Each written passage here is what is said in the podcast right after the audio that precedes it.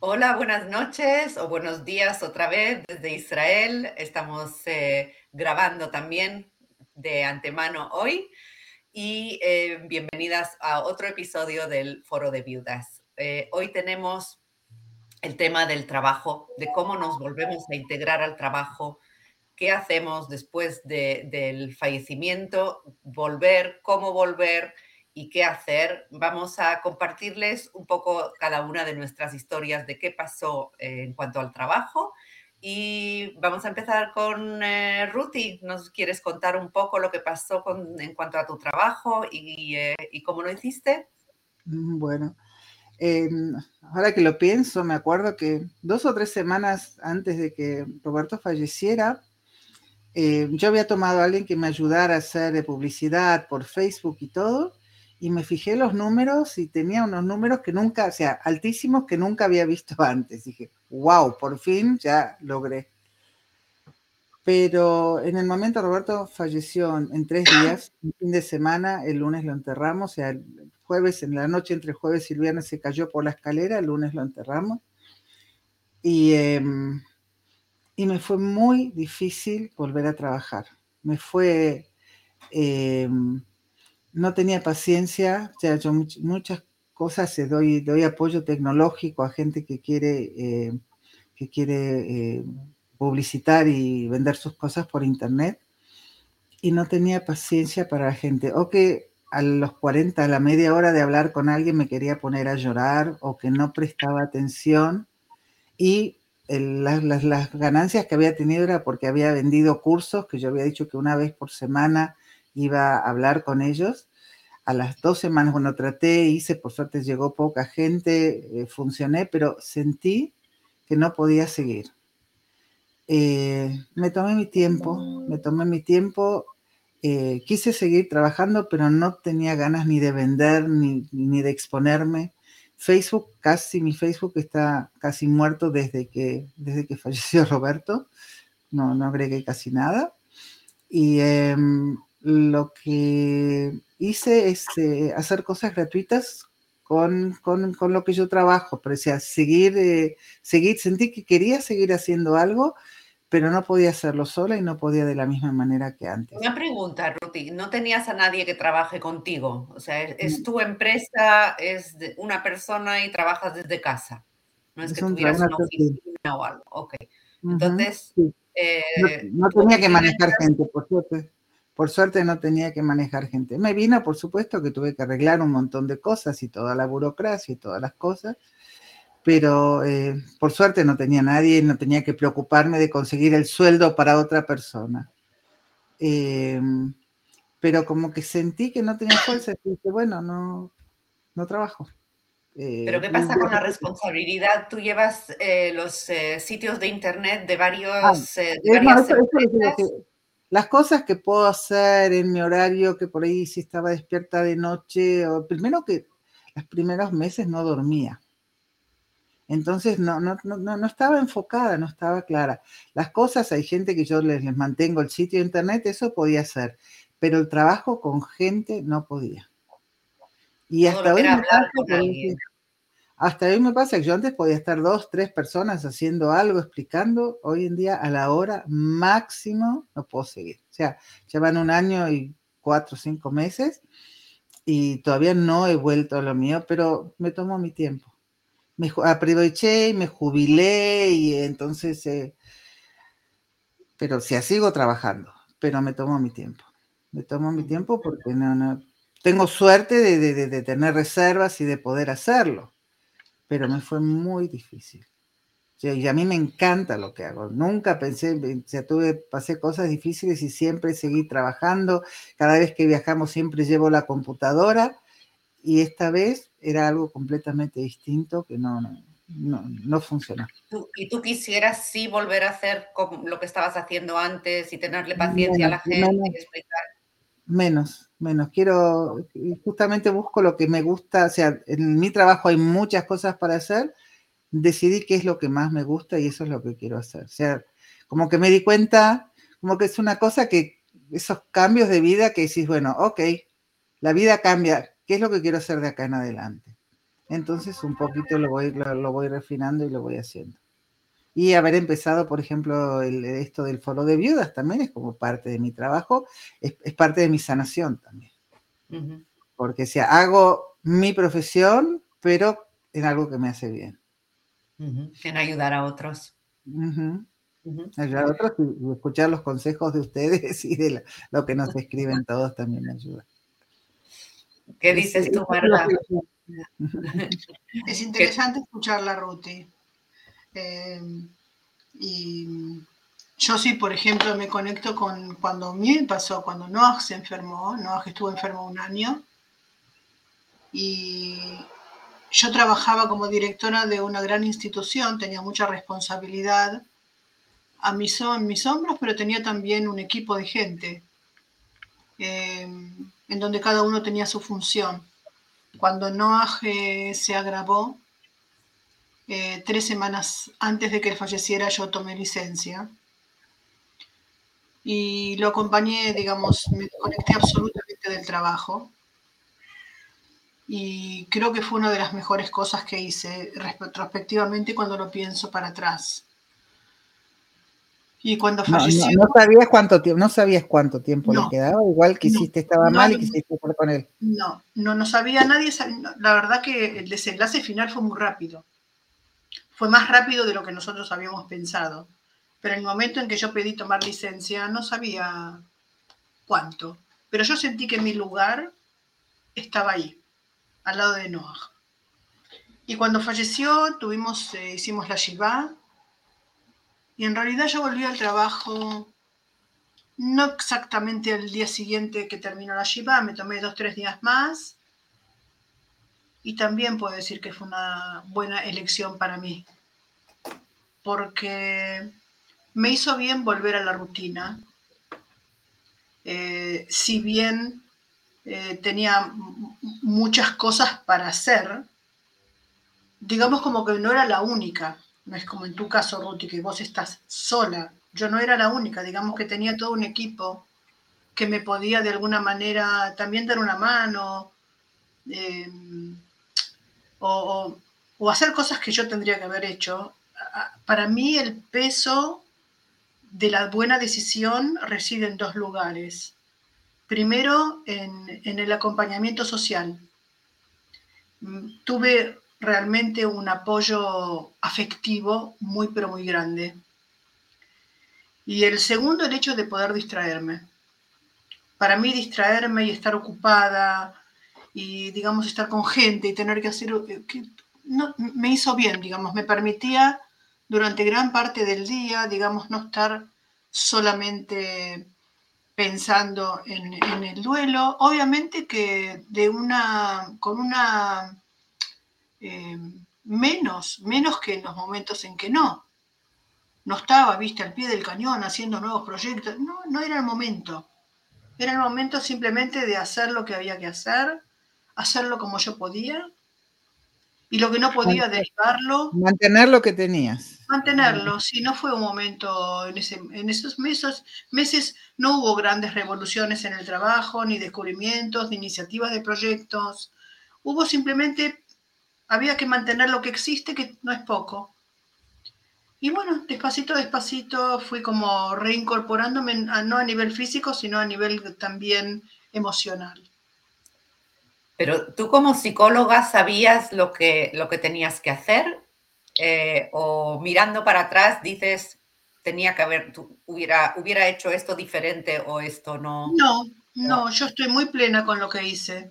Tanto antes de que Noah falleció como después, porque en realidad me manejé teniendo en cuenta dos parámetros. Primero, dónde estaban mis emociones, cuáles eran mis, necesidades. Y el segundo, cuáles eran mis responsabilidades. Porque tenía muchas responsabilidades y bueno, eh, no podía tampoco decir, bueno, no hago nada, porque no era correcto. No era correcto. Entonces, lo que escucho de las dos, de vosotras dos, eh, eh, y veo que lo que hay en común es estar muy conectada con lo que necesitamos nosotras. Sí. Mirarnos a nosotras mismas y decir, ok, yo ahora mismo necesito esto, y saber lo que necesitamos y hacerlo. Em, una, pregunta, Marga, pero el hecho que después pasaste a, ser independiente, ¿tiene algo que ver con tu viudez? Lo que pasó con Noah te hizo pensar, ok, llegó, tengo una nueva etapa. O sea, pasaron unos años. A, mí me tomó cinco años eh, decidir que terminó mi función como directora. Y no, yo creo que fue una etapa evolutiva mía. Ah, el hecho de... Mm, eh, no, al contrario, yo te podría decir que la viudez a lo mejor me frenó y no lo decidí antes por el miedo de enfrentarme como una persona, digamos, independiente, siendo viuda, eh, con respecto a una época en donde siempre había sido asalariada y tenía un excelente sueldo y me fue, digamos que tal vez, tal vez yo hubiera tomado la decisión de terminar eh, un año antes o un año y pico antes, pero digamos como que tenía que, tenía que animarme, tenía que animarme y decidir también que más allá, eh, más allá de, haber, de sentir que había terminado mi función, ¿no? porque a veces las cosas terminan, no era solamente ese el parámetro, sino el hecho de saber que estoy sola y que tengo que seguir adelante, digamos, trabajando, porque yo en ningún momento pensé que voy a me voy a jubilar y, ¿viste? y voy a hacer toda la vida de voluntaria, porque no soy así. Sí, la viudez sí tuvo que ver en, la manera y en que yo decidí. Pero cuando decidí, decidí también tomar riesgos. Eh, y bueno, los tomé. Claro que, la, viudez, el hecho de estar solo, cuando uno hace un cambio tan drástico como pasar a dejar, de ser una persona asalariada y tener un sueldo fijo todos los meses, a ser una persona independiente y no saber exactamente cuánto te va a entrar. Pero bueno, yo hice también mis, eh, mis cálculos y mis cosas y bueno, acá estoy. No me arrepiento de nada de lo que hice. El que no se arriesga no consigue nada, ¿no? Así es. Así es. Como dicen en castellano, el que no arriesga no gana y el que no gana es un gil.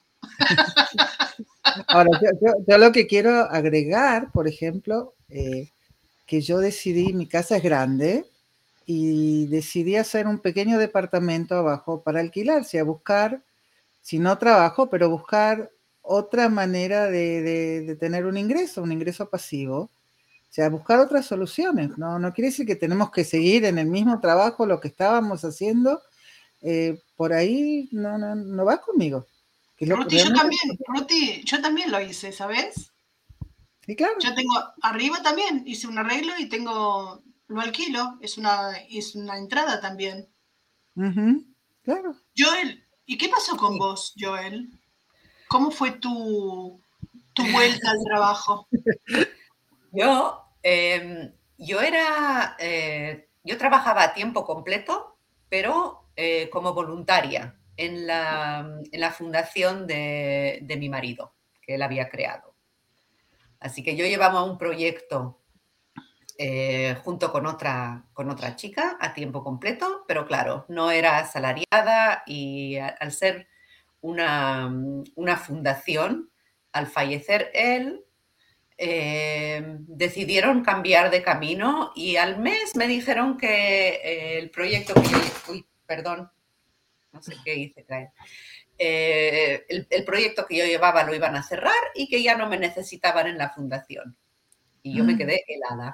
Yo había contado con justamente con estar ocupada todo el día, tener la, la mente en otro sitio y que eso me ayudaría y eso es lo que me ayudó durante esas primeras semanas, decir, bueno, tengo un sitio donde volver y una, digamos, familia de trabajo em, que, me apoya mucho y muy un buen ambiente y una buena, mm, buena energía y todo.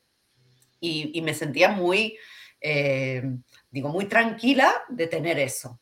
Cuando me sacaron eso fue como la segunda bofetada, no sé cómo explicar, o sea, fue otro terremoto, digamos. no, me lo podía creer, digo, no, no, no puede ser que, la, crueldad de, de, de, o sea, de atacar cuando estás en lo más bajo de, Por ahí creían que te hacían un favor de no obligarte a volver a trabajar. Eh, es una manera de ver las cosas, pero, pero no. Pero, ¿sabes qué? Cuando, cuando guardas la positividad y decir, no sé por qué me ha pasado esto, por qué me han hecho esto, pero sé que al final del día va a ser por una buena razón. En el momento fue un dolor que no te puedo describir. Eh, dejar ese proyecto que era lo que estaba haciendo yo durante tres años y lo que me encantaba hacer y que quería, eh, eso era como mi misión en la vida más que un trabajo y un proyecto. Em, pero escuché a un discurso de Steve Jobs eh, que contaba cuando, cuando lo, mm, lo echaron de su propia empresa, que él había creado Apple, y lo echaron diciendo, pero a ver, esto es mi empresa, yo la he creado, ¿cómo me podéis echar? Y lo echaron. Y, él dijo que eso había sido eh, una, la, medicina que, que, tiene mal sabor, pero la medicina que él necesitaba en ese momento, porque después él pudo crear algo mucho mejor.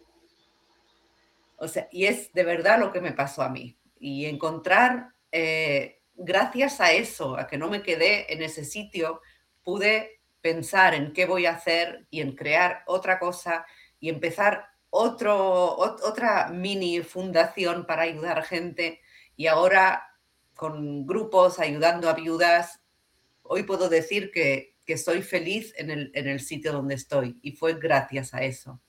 O sea que hay, hay cosas que en el momento no se pueden entender y son muy, muy dolorosas, pero guardando esa visión de esto tiene que ser por algo bueno y encontrar y, encontrar esa, esa, cosa buena que hay al, final del camino. Yo quisiera decir algo. A propósito de lo que vos decís, Joel, y a propósito de lo que vos decías, Ruti, y también a propósito de lo que contaba yo. Digamos que creo que ambas acá traemos tres modelos diferentes de lo que es la resiliencia, que es la capacidad de superarnos después de situaciones traumáticas o límites y salir favorecidas de ellos, de estas situaciones. Lo que quiero decir es que no necesariamente después de vivir un trauma, una pérdida o un duelo, uno tiene que salir o quedar traumatizado. Digamos, la posibilidad de quedar traumatizado siempre existe, pero normalmente lo que pasa es que lo que viene a, instalarse es la resiliencia, que es esa fortaleza que tenemos nosotros los seres humanos y que nos permite de alguna manera poder em, gestionar las vivencias difíciles de una manera positiva y tomar algo de ellas y salir adelante y seguir con la vida. El, trampolín, Marga, ¿no? Que, sí. te hundes para, para abajo, pero subes más, eh, más fuerte más arriba. Claro, en, general, perdón, en general esto nosotros lo podemos recién ver en retrospectiva, porque cuando lo estamos pasando, eh, no tenemos esa capacidad, o por lo menos la mayor parte, no tiene esa capacidad tan lúcida de poder decir, ah, bueno, ahora estoy. No, no, no, nosotros pasamos lo que pasamos, ¿no? Y después, a partir de las cosas que decidimos o que hacemos o que cambiamos, nos damos cuenta de que tenemos también la capacidad de poder aprender del dolor, eh, gestionarlo, transformarlo y hacerlo parte de, digamos, de un crecimiento. Pero creo que hay que decidir que queremos aprender también, ¿no? El estar abierto a decir, ok, a ver, que me enseñen cómo se hace esto. Sí, hay, hay, aprendizajes que uno no se da cuenta de que está aprendiendo y que solamente lo puede entender después cuando mira para atrás, como vos decías recién, Joel, ¿no? Digamos, eso me permitió lo que me hicieron, que fue tan doloroso. En ese momento no estás pensando que es un aprendizaje, en ese momento estás conectada con tu dolor. Lo que pasa que las fuerzas internas, nuestras fuerzas yoicas, nuestras defensas, nos, nos permiten de alguna manera como ir peloteando y equilibrando, ¿es cierto? esas situaciones tan difíciles. Y bueno, cuando miramos para atrás, las tres creo, cuando miramos para atrás, cada uno en su momento, porque Ruti es muy reciente aún, y, yo era un poquito más, y yo, digamos, ya podría decir que soy como una veterana. la jubilada. En la, viudez. Cuando miramos para atrás entendemos que, bueno, digamos como que pudimos de alguna manera levantarnos y no caer ante la situación de la viudez, que es muy dura y es muy cruel muchas veces. Yo quería, quería cuando preparándonos para, esta charla, estuve con algunas viudas el fin de semana y les pregunté. Y una contó que, bueno, ella dejó de trabajar un mes y medio antes, al, al marido le descubrieron un mes y medio antes de fallecer la enfermedad y volvió, volvió al trabajo como siempre y se sentía que estaba funcionando en el trabajo. Y unos meses después, la jefa de ella le dijo que cuando ella volvió al trabajo no funcionaba. Ella, ella sentía que funcionaba, pero seguramente haciendo más errores o...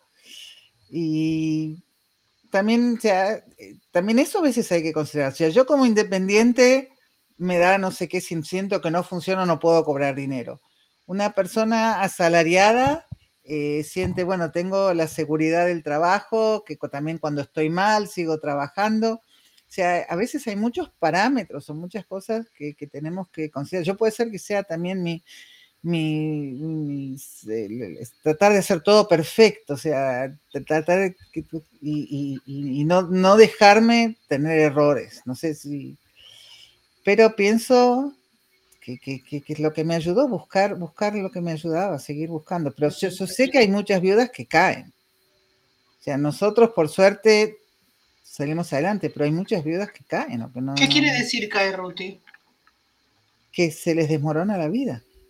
Que se les desmorona y tienen, y a veces no, no, no pueden pedir ayuda. Me parece que parte del mensaje que pasamos nosotras con, con, con todas estas emisiones del foro de viudas es cómo reconstruir la vida hay viudas que se, se Primero, una mujer que queda viuda más grande que lo que quedamos nosotras, que ya no tiene tantas herramientas. Eh, pero hay mujeres que, que, les cuesta mucho salir adelante.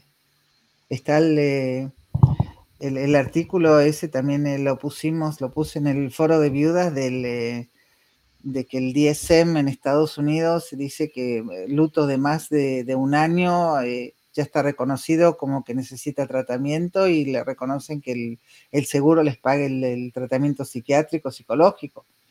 Eh, o sea, el trabajo. Dos años será. ¿Cómo? Dice, un año, nosotros siempre decimos dos años. Yo creo que son dos años. El artículo decía un año.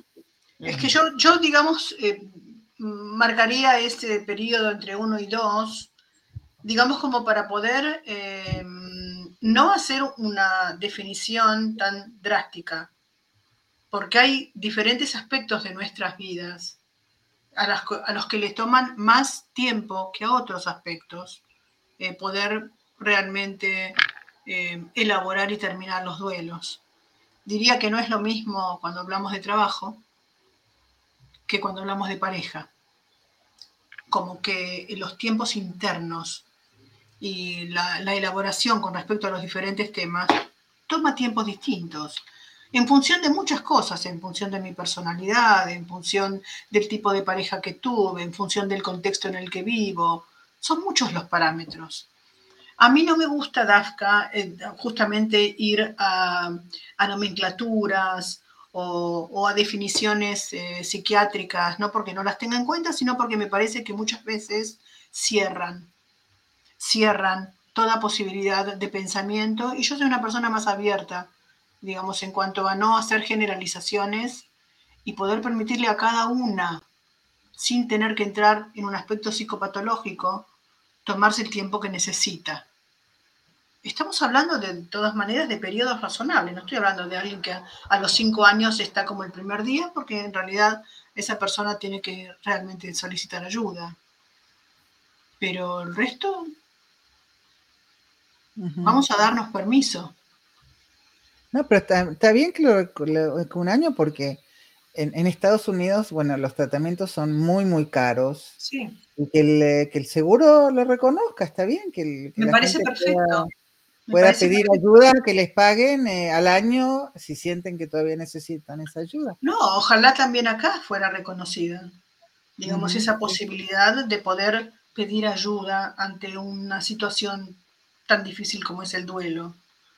Eh, no estoy hablando de eso, digamos, estoy hablando de, que cada una es una persona y con su historia, con su, con su personalidad, con sus necesidades. Y, se puede pedir ayuda también para volver a trabajar. O sea, si uno siente que no tiene las fuerzas y que necesita trabajar, otra cosa es poder pedir ayuda, entender que sí se puede ir a un psicólogo, sí se puede hacer a alguien y, ver qué es lo que se puede hacer. O digo, ¿qué, qué tipo de, soluciones podemos ver? Eh, buscar una, entrada pasiva. Hay gente que, empieza a hacer un negocio de Internet porque no tiene que estar con otra gente, que también es un arma de doble filo. Por una parte, tengo que estar con más gente, por otra parte, no tengo ganas a veces de estar con más Pero yo diría, yo suprimiría la palabra tengo. Porque la palabra tengo genera como cierta obligación de algo. Y yo diría que a lo mejor en vez de tengo, podría pensar es conveniente. O está recomendado. Porque no es conveniente para todas. La persona que tiende a ser introvertida va a seguir siendo introvertida después de la viudez. Y la persona que es extrovertida en el momento en que se, digamos, vuelva a sí misma va a seguir siendo extrovertida porque tiene que ver con una cuestión de base. Eh, cada una es como es y tiene las necesidades que tiene. Eh, hay gente que, por ejemplo, yo a mí me hizo muy bien volver, y yo no soy una persona de las más sociables que hay, pero a mí me hizo muy bien estar entre gente. Eh, y al mismo tiempo tengo una amiga que no quería ver a nadie, que cuando ella envió, no quería ver a nadie, no quería hablar con nadie. Ella necesitaba su espacio sola. Una de las dos está bien y la otra no, no. Cada una siguió los pasos de lo que la necesidad emocional le dictaba. Por eso no hay otra, cosa que te da el trabajo, que a mí me faltó, eh, levantarte a la mañana y tener una rutina. Claro, Eh, yo, yo, soy, yo soy una persona que, cambia muy fácil los horarios y Netflix, pasando horas mirando Netflix hasta que, que de a poquito de a poquito, no, todavía no terminé, eh, volver a tener una rutina, volver a tener algo. Eso, eso me costó muchísimo. Y el trabajo, o sea, quien va a trabajar de alguna manera te, devuelve una rutina. Te levantas es que volver a la rutina, es que, perdón que te interrumpa, Ruti, yo creo que volver a la rutina es una de las claves eh, para poder, em, ¿cómo diría? como para poder seguir adelante con la vida de una manera. La vida, como retomar de una manera relativamente normal. Una palabra muy grande, normal. Pero sí, cuando uno se levanta a la mañana y tiene un motivo para levantarse y vestirse, y sabe que tiene que hacer esto, el otro, tenemos que aprender también a ver dónde nosotros ponemos el foco. ¿Cuál es, ¿Qué es más importante? ¿Que yo sea perfecta en lo que hago?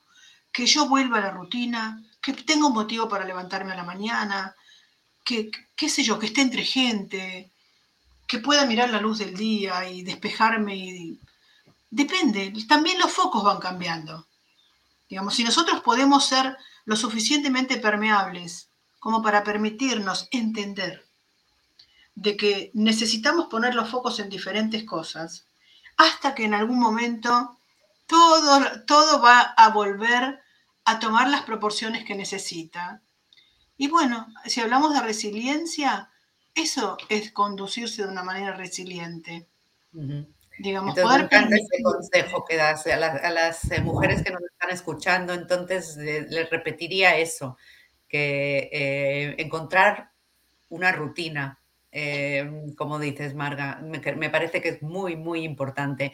Y aunque sea algo pequeño, empezar por algo pequeño, aunque sea levantarse y, ducharse y tomarse un café, o sea, que sea algo que repites cada, cada día.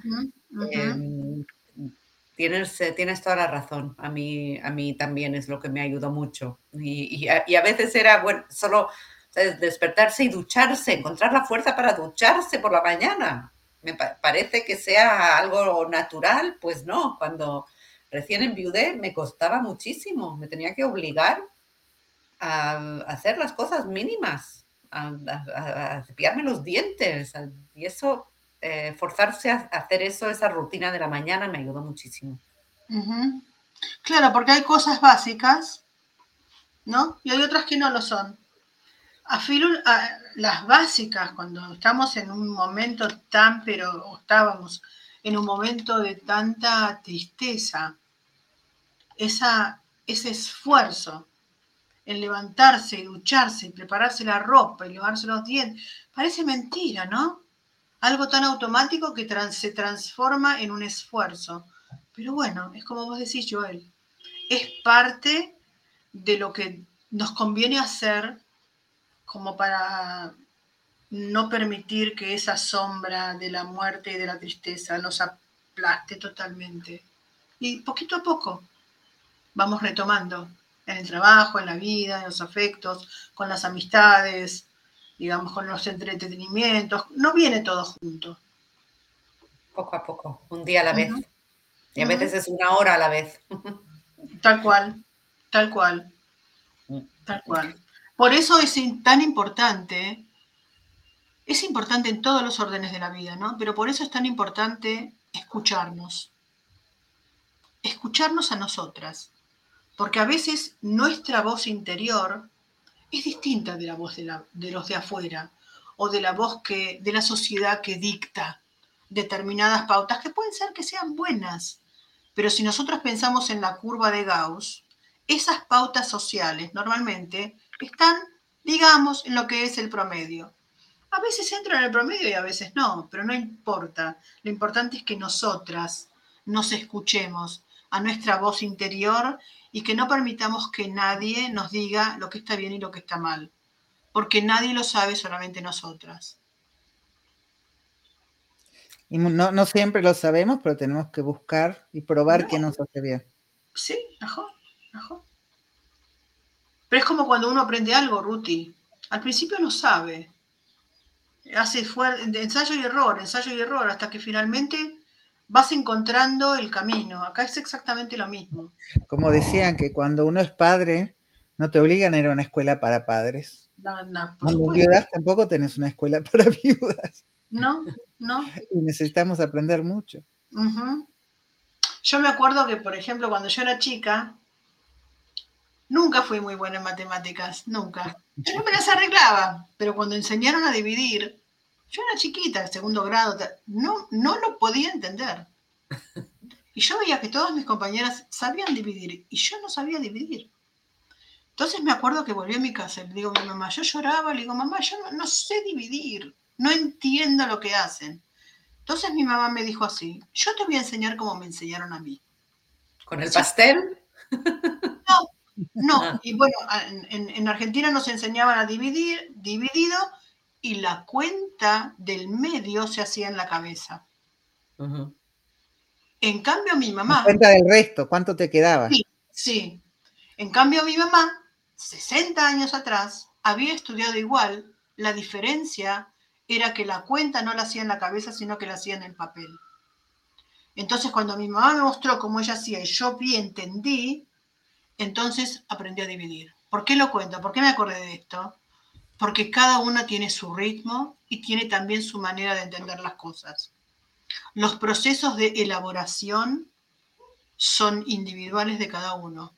Es cierto que hay un promedio, es cierto, pero así y todo, cada una de nosotras tiene su momento, tiene su manera de entender y de ver las cosas, tiene su manera de elaborarlos y tiene su manera de, de meterlos y de incorporarlos. Por eso yo siempre insisto que es tan importante poder escuchar nuestra propia voz y escucharla y darle, darle bolilla. Porque por más que ella no sabe, ella sabe que no sabe. Entonces va a buscar lo que necesite para poder saber. Como yo busqué ayuda para aprender a dividir. porque yo confío en todas, que cada una, cada una a su manera, al final puede reconocer lo que necesita. nosotras pusimos lo que nos pasó a nosotras. Me imagino que hay muchísimos más casos distintos. Así que si nos quieren escribir aquí abajo qué les pasó a ustedes, cómo lo pasaron, si quieren compartir, como nosotras ayudamos, me imagino que también la historia de ustedes puede ayudar. Así que nos encantaría que compartan también con nosotras. Y me parece que con esto damos fin a un nuevo encuentro. Interesante, ¿no, chicas? Qué interesante. Impresionante. Impresionante. Cada vez ponemos un tema y decimos, bueno, vamos, y de repente cuando lo hablamos saltan tantas cosas. sí, sí. Muchas bueno, Joel, ¿quieres cerrar la charla? Eh, yo, tú eres la que cierra, Ruti. bueno, me parece que ya llegamos a muchas conclusiones, ya cerramos muy bien. Pues ok. bueno, gracias y escríbanos si, si hay algún tema que, que busquen o lo que quieran. Nosotras seguimos organizando un paseo en hebreo para las que están en Israel. Tenemos uno esta semana y otro el 13 de mayo. Así que si quieren datos, eh, pregúntenos. Nos gustaría tenerlas con nosotras. Y de repente se me ocurrió, no sé, hoy con todo esto del trabajo, que podemos organizar un encuentro de viudas que vengan a Israel y llevarlas a pasear. Así que si alguien quiere levantar y, pensar en eso, también. ¿A qué te referís? ¿Un grupo? ¿Cómo de, ¿Cuál es la idea, Ruti? de, pasear por Israel con viudas. Que vengan un viaje organizado. Un viaje organizado. A estar una semana aquí, las llevamos a distintos lugares, porque a las de Israel ya las vamos conociendo, las de afuera no, y digo, bueno, tendríamos que conocerlas. ¡Wow! Mira esta Ruti, ¿eh? Organizamos la parte de Israel. Me parece las de Israel también pueden venir al paseo de una semana. Muy buena bueno, idea. Vamos a pensar. a, ver, a ver quién se anota. Con tu organización. Bueno, hasta pronto entonces. Hasta, la, semana que viene. la semana que viene. Chao, hasta luego.